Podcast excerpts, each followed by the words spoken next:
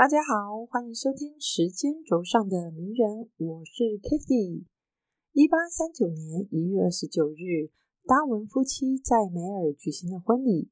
没过多久，他们就去了伦敦。从达文的太太艾玛的书信来看，他在婚后立即负担了主妇的重担，并且完全胜任。新婚时期，达文夫妻花费了大量的时间，忙于迎来送往。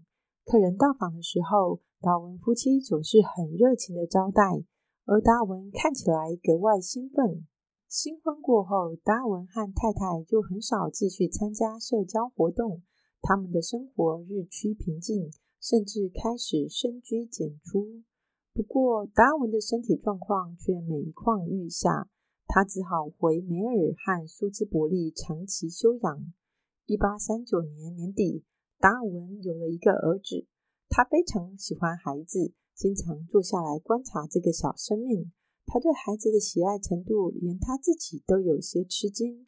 后来，那些观察成果都在《论感觉的表现》一书里。达尔文夫妇在1839到1858年之间，一共生了六个女儿，四个儿子，其中只有七个长大成人。达尔文的长女安妮十岁的时候死于肺结核。达尔文在女儿死前数月紧紧守候在身边。1851年，女儿在自己的怀里咽下最后一口气后，达尔文亲笔写下家庭失去最钟爱女儿的情况。安妮的妹妹玛丽也只活了二十三天，而弟弟查尔斯则在两岁左右死于猩红热。在达尔文剩余的七个子女中，有三个人有长期的婚姻生活，却一直不愈。对自己健康有忧虑的达尔文，曾对植物近亲繁殖进行研究，也非常关心英国富有家族间流行的近亲通婚情况，怀疑这种情况对包括自己在内的人类健康造成冲击。科学家们表示，达尔文和太太两个人家族中有许多近亲通婚。代表他们后代基因的变化少于大多数的人。依照现代科学的结论，这表示容易受到肺结核、猩红热等疾病的侵犯。而近亲通婚，也就是所谓的近亲繁殖，也增加了不孕的几率。研究人员在发表于《历史生物学》的报告中指出，娶了表姐的达尔文是第一个以实验证明近亲通婚副作用。并质疑近亲繁殖的科学家，但达尔文的子女也并不都是命运多舛。他的三个儿子乔治、法兰西斯和霍雷斯都有入选英国皇家学会，也都获得封爵。一八四二年九月，达尔文夫妇在离伦敦城区不远的唐恩村买下了一个庄园，并且在这里定居下来。这个庄园宁静优雅。从庄园到村子只需要走一小段距离的路，非常方便。然而，离庄园最近的两个火车站距离庄园却有十英里的路程，而且中途还有不少山路和蜿蜒崎岖的乡间小路，这可为难既是园丁又得充当马车夫的老佣人。如果达文夫妇要坐火车，老园丁就得赶着马车。在崎岖不平的山路上，小心翼翼地驾驶着。唐恩庄园田园式的生活一直陪伴达尔文度过剩下的后半生。尽管有时他会外出走访亲戚朋友，去伦敦办事，或者因为必须要参加英国科学协会会议而到其他的城市，偶尔去参加水疗训练班，但这些出访活动量都不大，也不需要消耗极大的体力。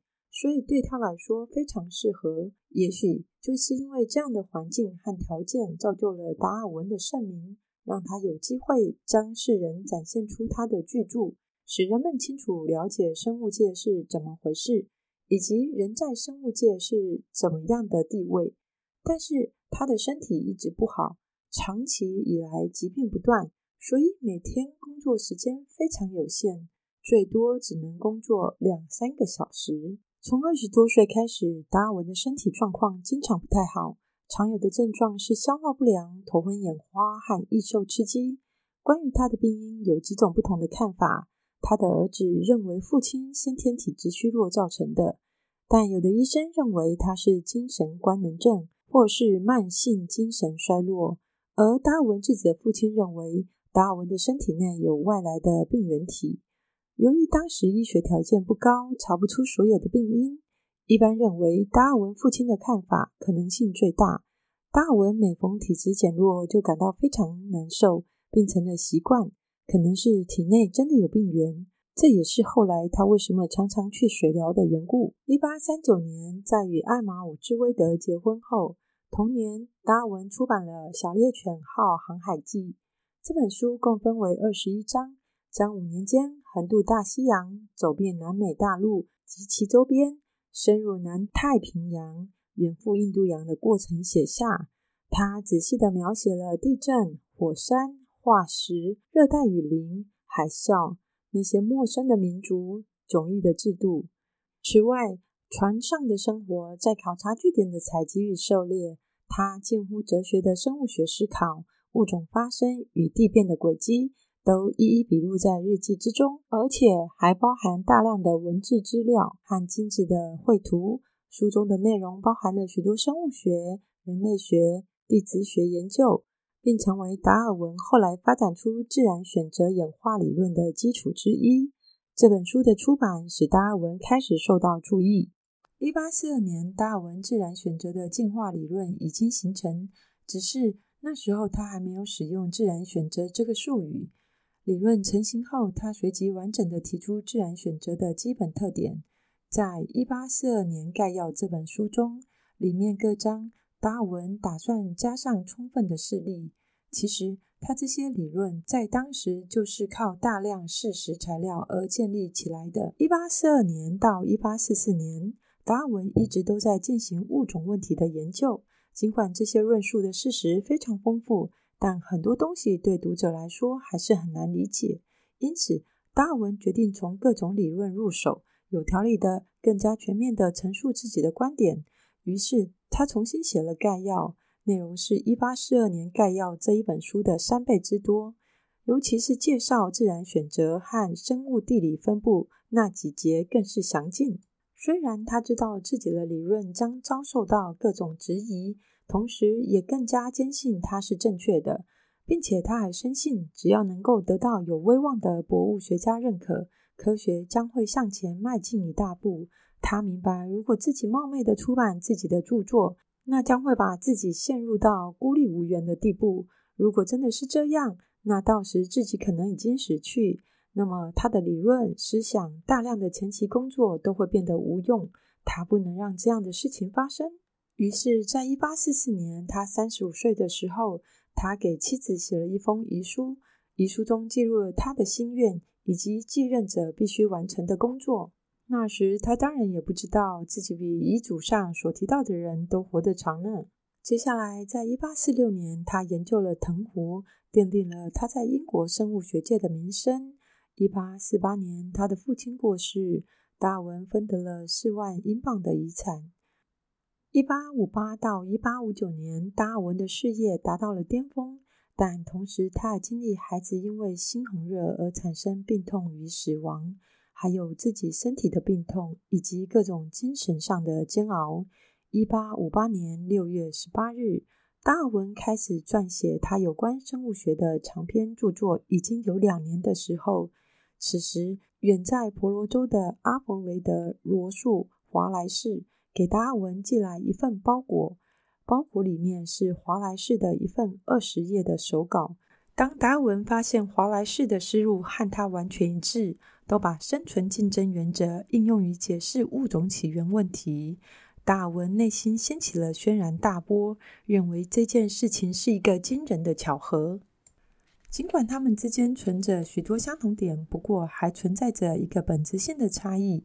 达尔文的观点是从圈养动物的人工选择中得出的，最后把这个选择原则应用于自然界；而华莱士则是从自然界入手，认为在圈养状况下得到的变种或多或少是不稳定的，因为物种总是表现出要如何返回原始物种的形态。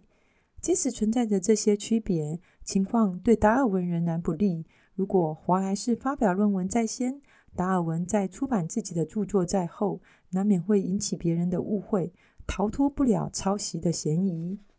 因此，为了避免陷入这种被动的局面，需要在发表华莱士的论文的同时，把达尔文很早的研究成果一并发表出来，以此取得理论上的自主性和优先权。达尔文的好友赖尔和胡克商议之后，就给达尔文写信，向他提出了这条建议。一八五八年七月一日，在林纳学会上，由赖尔代表华莱士，胡克代表达尔文，以两人的名义共同发表了演化论论文。达尔文觉得心神不宁，因为他不知道华莱士作为整个事件的发起者。对于林纳学会上的事件会有怎么样的反应？华莱士还在海外，等他知道消息的时候，肯定是在很久之后。他根本无法干预此事，以维护自己的权利。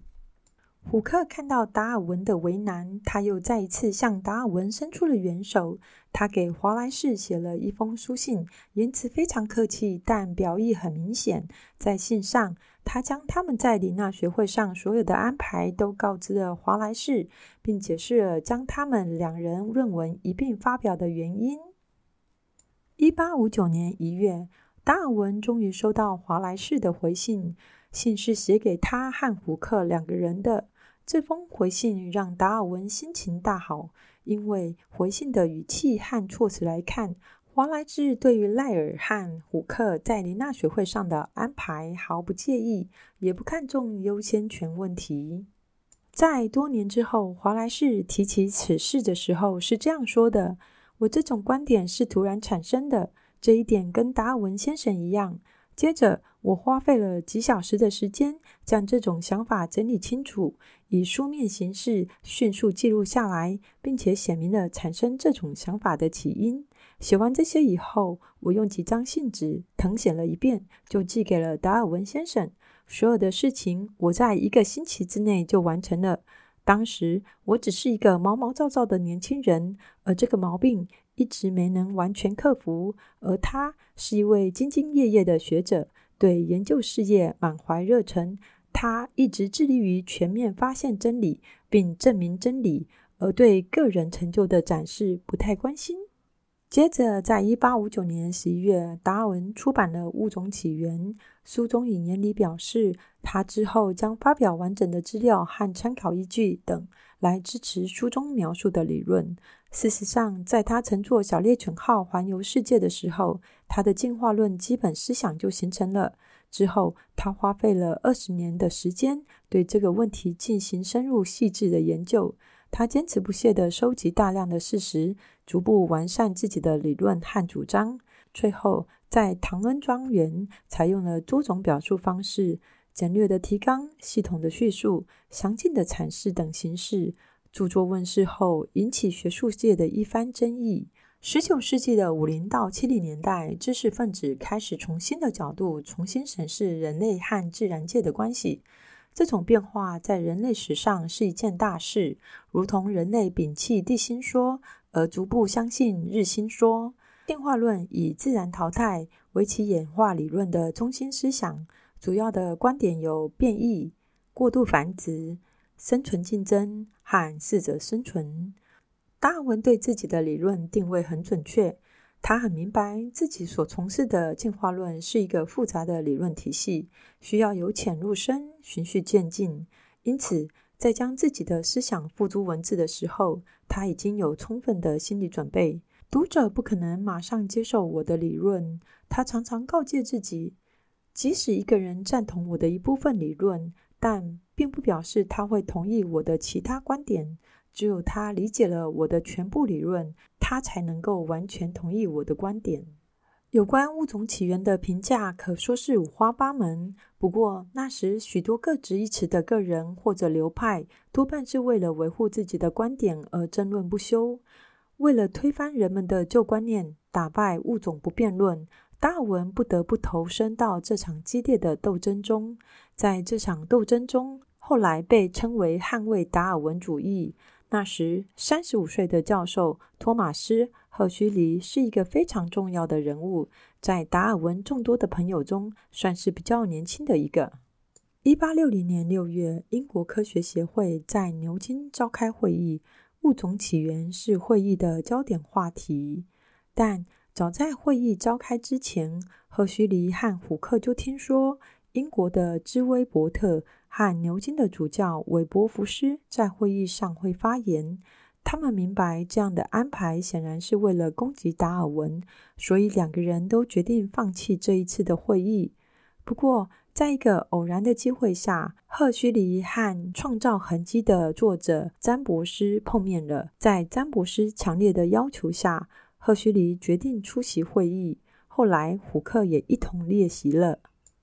在会议上，韦伯福斯发表了一番言辞尖锐的演说，字字句句极尽嘲讽之能事。他知道赫胥黎作为达尔文学说的拥护者，绝对不会善罢甘休。因此，在演说结束之后，他向赫胥黎提出了一个无理的问题：“赫胥黎教授，请您回答一下，是您的祖父还是祖母来自猿猴呢？”他的话音刚落，整个会议厅里一片哄笑。赫胥黎很冷静地接受挑战，他逐一指出了韦伯福斯在发言中对自然史的重大误解。接着，他不卑不亢地说。因为自己的祖先是猿猴，就感到耻辱是不应该的。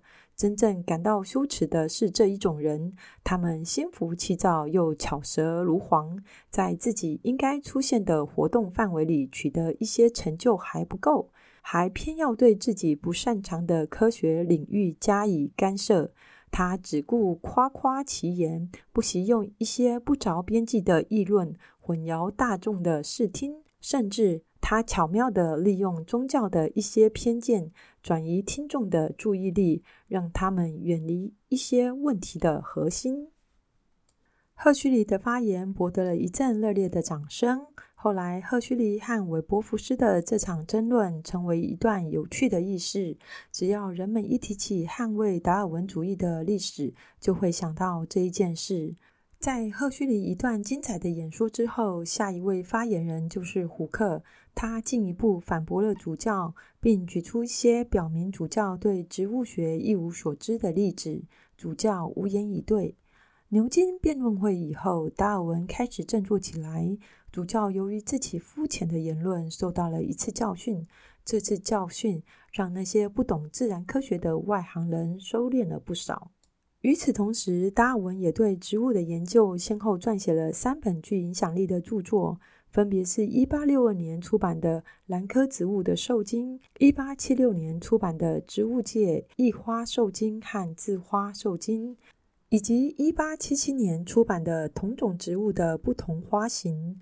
这三本书分别围绕异花授粉对植物更有利、近交衰退和性系统多态。三个关键的繁殖生物学概念，基于二十多年的研究、观察和实验，在综合各方面的证据前提下进行思索，为现代植物繁殖进化生物学的基本演化思想奠定理论的基石。一八六七年和一八六八年，达尔文出版了《动物和植物在圈养下的变异》。这本书大部分的内容描述了家养动物和栽培植物的品种和类别，其中较为瞩目的是第二十七章，描述达尔文在遗传中主张的泛生论。泛生论是一种由父母遗传到儿女的方法，跟进化论不同的是，进化论是由基因对多代筛选而繁衍出来的。泛生论却是直接由动植物的父母透过身体细胞对儿女造成的影响。达尔文试图用这个论点来解释为什么动植物的上一代和下一代会有除了基因以外的类似习性，例如习惯、脾气、身形等等。但后来以科学实验证明这个观点是错误的，因为部分的动物。天性并不是单单与生俱来的，部分是可以后天习得的。此外，他还出版了《人类与动物的情感表达》以及《人类由来与性则》，阐释了人类的演化和性则演化的作用。一八七零年，达尔文出版了《人类起源》这一本书。这本书的布局大概是这样的：性选择理论和如何应用该理论来解释动物第二性征占了一半的篇幅，对人类的论述就更少了。大约三分之一是讨论人种和人种借助性选择而产生的问题，只有剩余的三分之二是在论述整个人类起源的问题。如果从前面六章开始分析达尔文的这本著作，便能抓住他的思想精髓。一八七三年到一八七五年，达尔文准备将他过去众多的著作再次出版。一八七三年的时候，准备再版《人类起源》；一八七五年，准备再版《动物和植物在圈养下的变异》。再版中，对于评论家提出的不足处会加以修正，而且新发现的事实或新出现的想法也要在再版的正文中加入。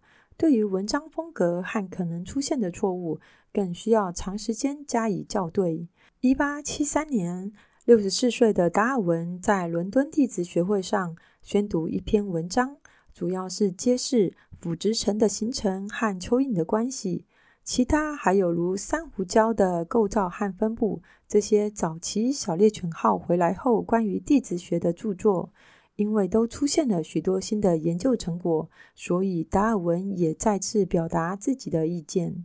一八七九年二月，达尔文七十岁，一本名为《宇宙》的德文杂志出专刊，为他庆寿。里面同时有一篇文章评价达尔文的祖父和他的科学著作，达尔文对此非常满意，还希望可以得到这本书的英文版翻译权。十九世纪七零年代后半期，授予达尔文的荣誉称号越来越多了，这时候对达尔文的尊敬才开始普遍化，他的功绩也慢慢得到承认。达尔文生前的最后十年，身体状况比以前有了好转，可以不停地工作，不会像以前那样经常感到疲倦或不适，但还是看得出来体力已逐渐下降。一八八一年十二月，达尔文在女儿的家中触发心脏病。一八八二年年初，心脏问题越来越严重，几乎每天都出现心跳过快的情况。一八八二年四月十五日，因为晕眩昏倒。十七日状况好了些，但十八日半夜又出现昏迷的状况。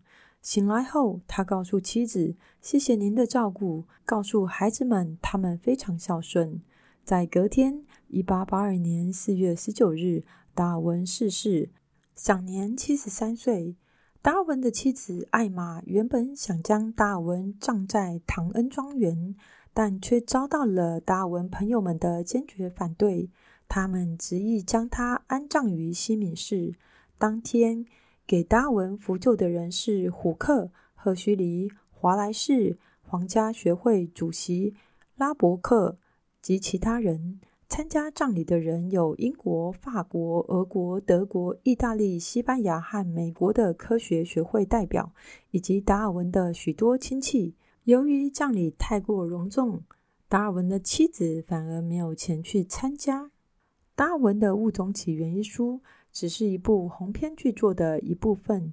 这本书也许只代表一种宣言，就是将达尔文的学说告知世人。并为观点提供一些方便读者理解的说明和例子，但并没有展开证明。所以，针对这些观点，任何人都可以用大量的例子加以阐明或者驳斥。至今，对于达尔文的学说，仍不时出现质疑的声音。但科学的演进经过许多人的努力，才一步一步更往前推进。